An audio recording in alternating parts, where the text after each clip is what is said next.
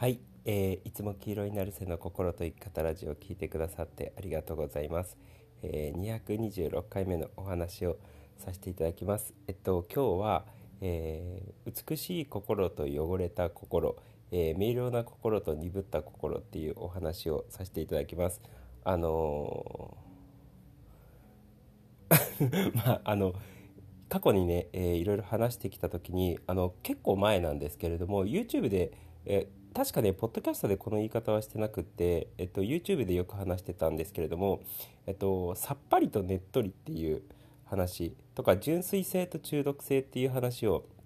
えーしてたと思うんですよ。少し感覚的な話になるんですけれども、えーさっぱりした体感のあるもの、えー純粋性の体感があるものに触れるといいよっていう話を、えーしたと思うんですよね。でこの話をするとあのもともと純粋性があって意識が明瞭であの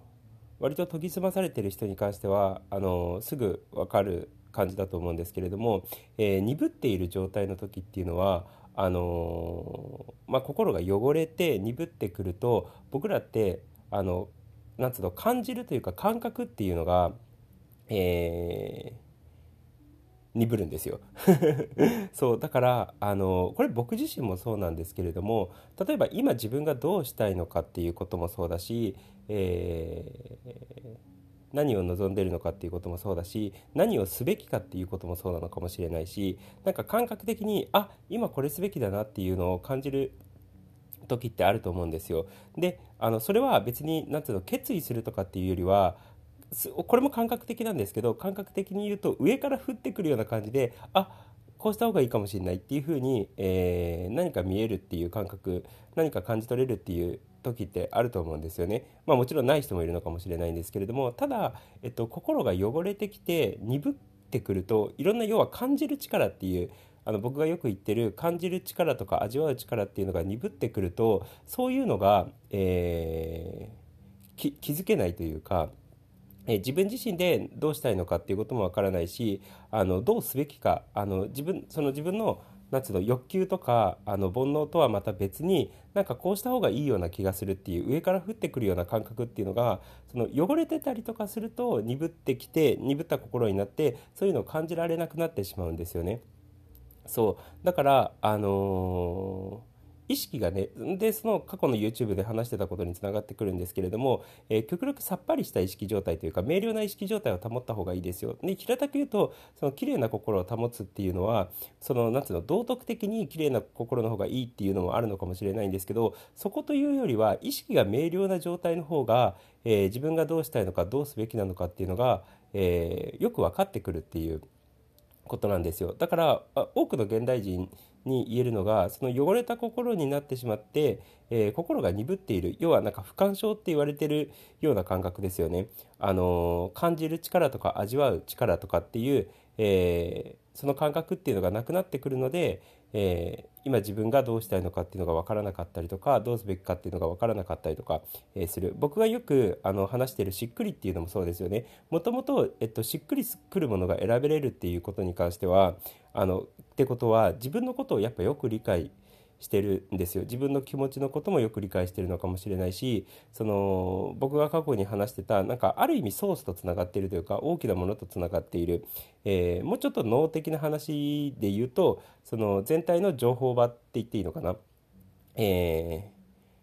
いわゆる集合意識的なものにちゃんとつながれてる。でもその集合意識的なものにちゃんとつながろうと思ったらあのその明瞭な意識状態っていうのがやっぱりないといけないんですよ。汚れてて鈍った心の状態になってくるとそもそもなんかねあの濁っているので、えー自分の内側っていうのがそれは体感的にあると思います、えっと、自然の中とかにねずっと過ごしてたりとかすると自分の内側っていうのが明瞭で済んでくると思うんですよ。そうでもずっと心を汚 汚し続けてたりとかすると自分の心があのもわーって霧にかかってたりとか鈍なんかドロッと鈍ってるようなあの感覚。になってしまう。でそうすると物が見えなくなってきてしまうんですよね。そうだからある意味その美しい心を保つのっていうのはその明瞭さを保つために、えーである意味自分の思考に関してもそうだし、えーちょっと ちょちょっと内容はスピリチュアルになっちゃったんですけどあのスピリチュアル的にソースとつながるというか大きなものとつながって全体とつながってて、えー自分がどういう方向に進めばいいのかっていうのが分かるような状態にいつもしておくといいかなって思います。で逆にその鈍自分の心が汚れてきたとか自分の感覚が鈍ってきた要は感じるとか味わうっていうのがそういう感覚っていうのが鈍ってきたなっていうふうに、えー、気づければもうあのチャンスなんですよ。だってあの鈍ってきたっていうふうに気づいたってことはじゃあ明瞭にすればいいんだなっていうことに気づくわけじゃないですか。でそうするとじゃあ明瞭にするにはどうしたらいいんだろう。うん掃除しようとかうん自然の中出かけようみたいなしばらくこの1週間は自然で遊ぶぞみたいな 判断ができるわけじゃないですか。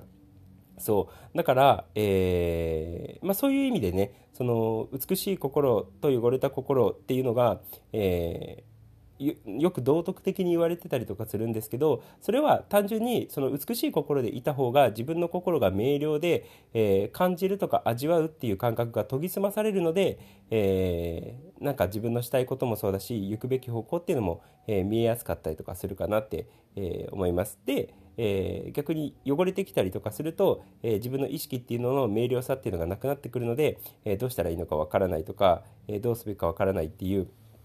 えことに陥りやすい、えので、えまあ、そういった意味でね、え美しい心ある意味明瞭な心を得て、えよく何かものが見えているような状態。を作るために、えー、その美しさっていうのを保っていただければいいかな、まあ、さっぱりしたね、えー、明瞭な心澄んだ心っていうのを意識作ってっていただければいいかなと思います。でどうやって作っていくのっていうと、まあ、単純に 本当に単純なんですけれども、えー、自然の中に、えー、自然と関わりながら過ごしていっていただければいいかなと思います。あのでもこれはもう本当誰しもが経験あるとは思うんですけどねあの自然の中でしばらく過ごしてくると心が澄んできたりだったりとか自分のなんか内側というか体感っていうのが素直になってくるというか。えー素朴に戻ってくるというか、まあ、いろんな言い方があるとは思うんですけれども誰しもがその自然に多く触れてる時にその自分のその素朴さとか純粋さっていうのが戻ってくる感覚素直になってくる感覚っていうのはあの大なり小なり味わってると思うのでそうでそういう感覚をいっぱい味わってるとその意識が見るようになってきて、えー自分の気持ちもそうなのかもしれないし、えー、自分その行くべき方向っていうのも、えー、いろんなものの判断っていうのもしやすい。あのよく松下幸之助が言ってるその素直な心でものを見るとかものを判断するっていうことですよね。っていうのができるようになってくるので自分が執着しててあの絶対こうしなきゃダメっていうふうに思ってたのが、えー、素直になって心が澄んできて素直になってくるとあのいやこれは手放していいんだなっていうふうに、えー、逆に気づけたりとか、えー、するので。そう。だからね、えー、ぜひその素直な心というか、えー、になっていくっていうことも含めて、えー、自然の中で、えー、過ごすと、えー、綺麗な心というか明瞭な心っていうのを、え、維持しやすいかな。自分の意識も明瞭で味わう